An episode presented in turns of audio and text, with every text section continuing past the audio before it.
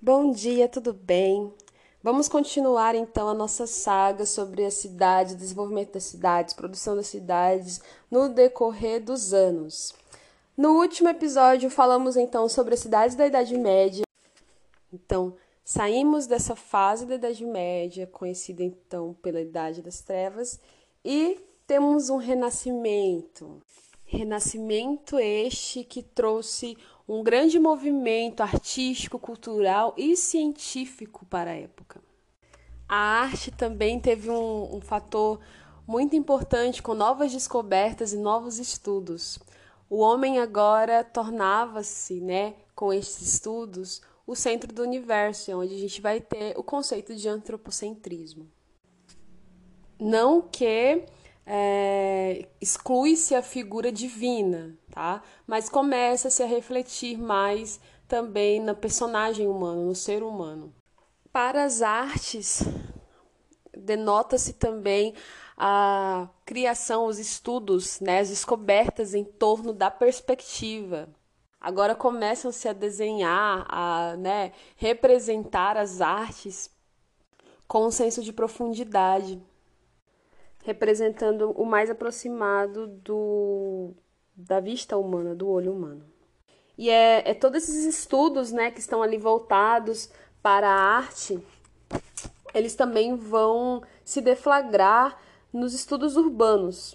Porém, aí a gente vai ter um impasse, tá? É que, apesar de termos grande desenvolvimento de estudos e de conhecimento nesta época, eles não conseguem alcançar isso em feitos para a cidade e para muito na questão teórica. Pouco se concretiza fisicamente no espaço da cidade. Por quê? Porque é uma instabilidade de governos e também não há uma necessidade de se fundar novas cidades, como a gente vai ver mais para frente. Começam-se também as grandes navegações, as explorações para territórios além mar, novas colonizações. Então, é, vem aí uma falta de necessidade de se investir, né, como foi feito anteriormente em outras épocas, em especial o Império Romano, em cidades grandes, em renovações de cidades, em aumento de cidade. Então, é, fica-se muito no campo teórico, isso no urbanismo, tá, gente? Muito no campo teórico, pouco aplicado à prática. Mas mesmo assim, a gente vai ver um, um, uma tentativa, vamos dizer assim, inicial, de se aplicar os conceitos para o urbanismo. Falando de urbanismo no Renascimento, a gente vem com é, esse, né, esse, esse, esse conceito de que é, ficou muito na teoria. A primeira coisa que eu mostro para vocês é justamente um conceito de cidade ideal. Tá? É um desenho do Renascimento, uma cidade que não saiu do papel, ela só foi planificada mesmo. O nome dela é Sforzinda, tá? E ela tem esse traçado é, circular, né? Com as pontas meio e essas pontas elas vão formando ali as portas. Então essa cidade tem várias portas. Todas as portas vão direcionar para o centro da cidade, para o núcleo dessa cidade.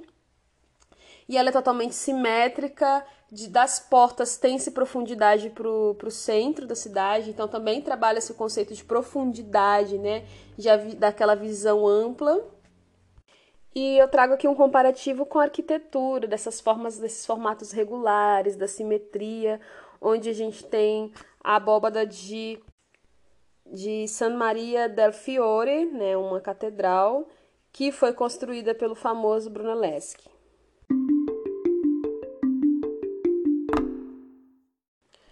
Porém, como dito, não fundam-se novas cidades, né? É, na prática, continuam morando nas cidades medievais e eles vão intervindo nessas cidades medievais e com poucas alterações. Trabalham com inserindo alguns edifícios pontuais, é, porque não possuem condições e nem necessidade de fazer grandes alterações na cidade. Vamos pegar como um exemplo, então, para estudar a cidade de Ferrara.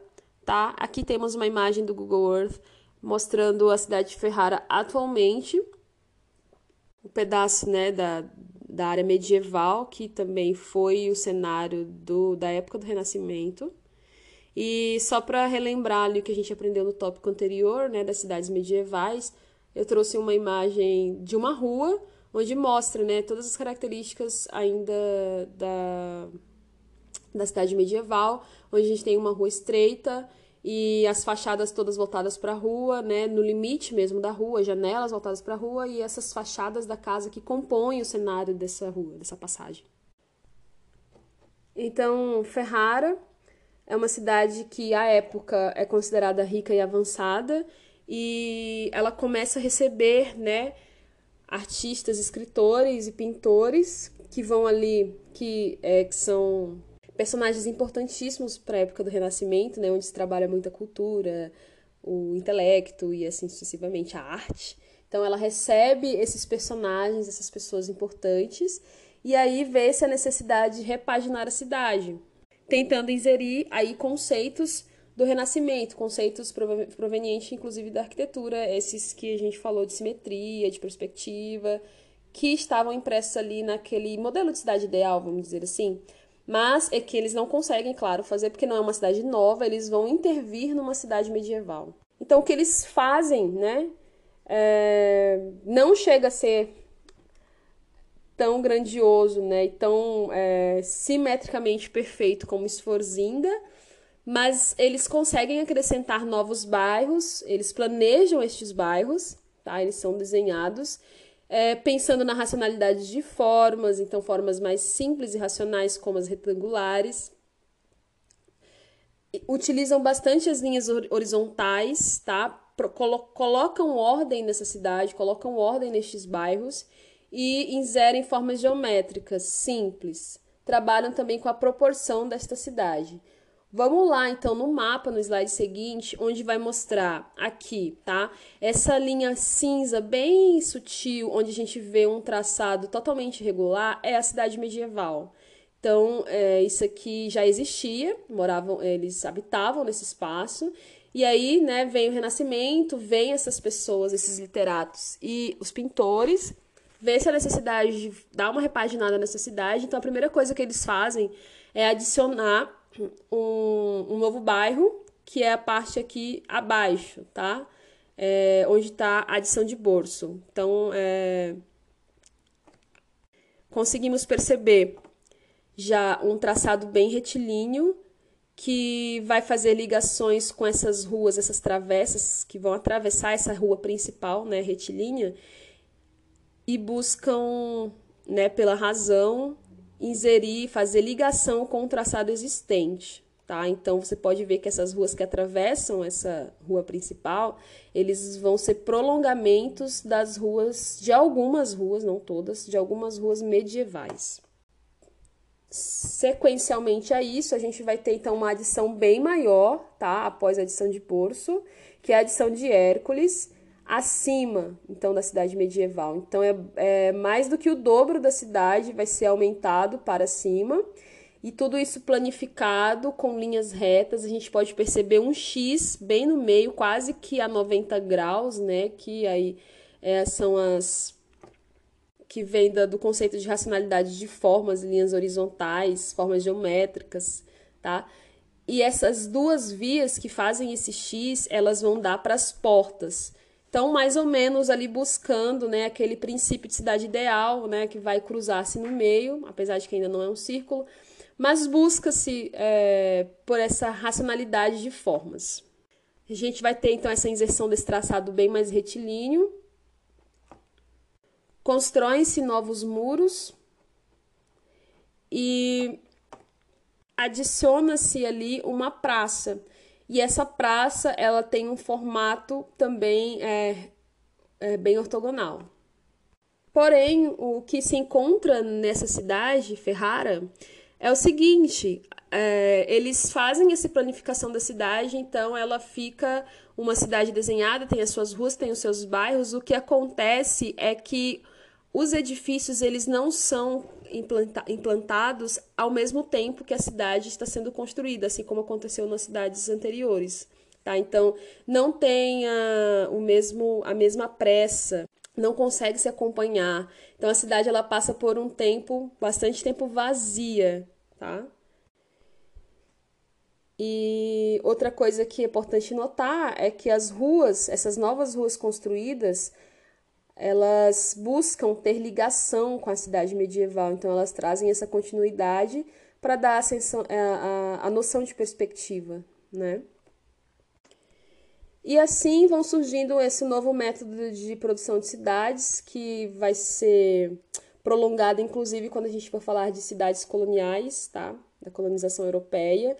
E também é uma coisa que a gente vê hoje, né? Então a gente divide o plano de urbanístico de construção de edifícios. Então isso já começa a acontecer aqui no Renascimento, onde a gente vai ter a produção da cidade, um planejamento de cidade e a, somente após vão vir os edifícios. Isso acontece muito hoje, onde a gente tem né, os loteamentos, vamos dizer assim, tem toda a divisão, e aí depois os proprietários vão construindo a, a sua maneira. Ou mesmo os edifícios públicos, eles vêm com um projeto de arquitetura desvinculado ali do, do, do, do plano da cidade, do, do, do, mapa da cidade, do desenho da cidade. Então, eles vêm em, em épocas diferentes, né? E não são pensados em conjunto como, por exemplo, era pensado na Grécia e na Roma. Então, finalizamos aqui sobre as cidades renascentistas. É bem é, simples, não tem muita complexidade, até porque, como né, repetindo, como vimos, não tinham condições nem necessidade para construir grandes e novas cidades. Eles só mexiam mesmo na.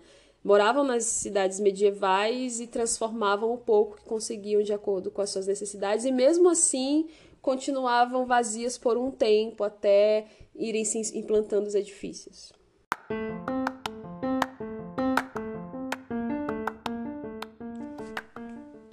É isso, espero que vocês tenham gostado, espero ter contribuído com o conhecimento de vocês. E no próximo episódio a gente vai falar sobre colonização europeia no mundo e vamos ver algumas cidades que foram implantadas pela Europa em alguns outros lugares do mundo fora da Europa, é, além mar. Até a próxima!